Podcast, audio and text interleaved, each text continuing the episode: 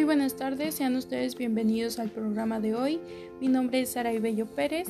Actualmente curso la materia de Desarrollo de la Inteligencia en la Primera Infancia con el licenciado Marco Antonio Salazar Cano en la Universidad Pedagógica Nacional, Unidad 212 de Techitlán, Puebla.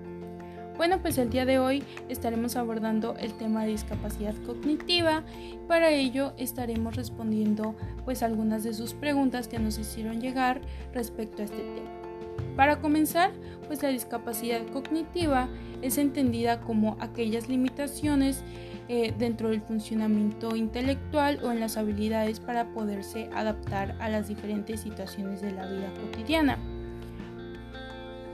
Pues algunos signos eh, para poder detectar esta discapacidad cognitiva serían un retraso en lo que es la motricidad, en el habla con un ritmo de aprendizaje pues mucho más lento, algunas dificultades dentro del aprendizaje de actividades o rutinas cotidianas, esto pues infiriendo en las habilidades sociales y emocionales y por ende también en su adaptación dentro del aula o algunas interacciones con sus iguales o con los adultos. La primera pregunta que nos hicieron llegar es la siguiente. ¿De qué manera se pueden apoyar a los niños y niñas con discapacidad cognitiva? Bueno, pues se pueden apoyar por medio de la estimulación o los apoyos adecuados, ya que pues como bien sabemos la estimulación infantil pues son aquellas actividades o apoyos empleados en niños y niñas que van desde su nacimiento hasta los 6 años de edad. Esto pues con el objetivo de poder favorecer a lo que son las capacidades cognitivas, físicas y socioafectivas, así como también pues poder ayudar a los padres o los cuidadores o agentes educativos dentro del cuidado y desarrollo de los niños y niñas.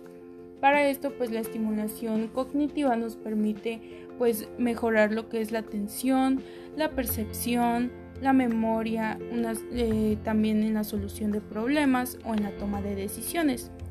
La estimulación socioafectiva pues nos permite desarrollar en el niño pues lo que es su personalidad, la expresión de afecto, algunas emociones e interacciones sociales. Dentro de la estimulación motora, pues nos permite desarrollar sus capacidades motoras, que son tanto gruesas como finas, es decir, pues sus movimientos del pequeño. La estimulación comunicativa, pues esta se da pues con el fin de que el niño vaya eh, comunicándose por medio del lenguaje hablado o expresivo y que pueda comprender lo que se está hablando. Por ello se requiere o se recomienda que desde la edad temprana se desarrollen actividades como las rutinas de aseo, los juegos de repetición, algunas secuencias y órdenes sencillas. Esto con el uso de juegos didácticos con colores e imágenes. La siguiente pregunta que nos hicieron llegar es la siguiente.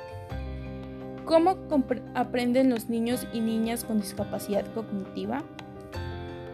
Bueno, pues los niños que tienen eh, esta discapacidad cognitiva pues sí requieren un poquito más de tiempo para pues para el aprendizaje de ciertas actividades tanto académicas como de autocuidado. Por ello pues van a realizar desde lo más fácil hasta lo más complejo, esto tomando en cuenta sus intereses y su ritmo de aprendizaje.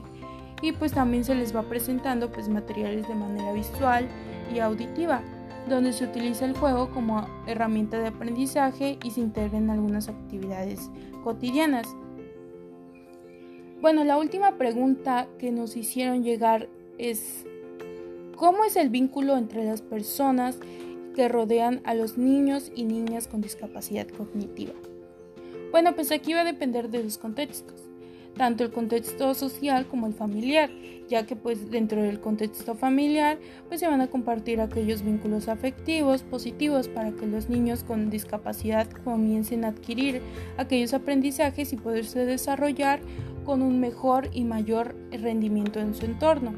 Aunque también pues debe haber un proceso de aceptación por parte tanto de la familia como de la sociedad para poder generar espacios de participación e inclusión pues donde la familia o la comunidad o sociedad o los agentes educativos y los cuidadores pues pueden aportar al desarrollo eh, socioafectivo y al aprendizaje de los niños y niñas con discapacidad cognitiva. Bueno, pues para ello es importante tomar en cuenta eh, cada uno de estos aspectos que mencionamos anteriormente para que nosotros como sociedad le podamos brindar el apoyo necesario a aquellas personas o aquellos niños con discapacidad cognitiva que lo requieran y con ello pues podamos lograr un mejor eh, desarrollo intelectual y una mejor inclusión social. Bueno, pues llegamos al final de este programa. Eh, fue un gusto poder abordar este tema con todos ustedes y muchas gracias por su participación.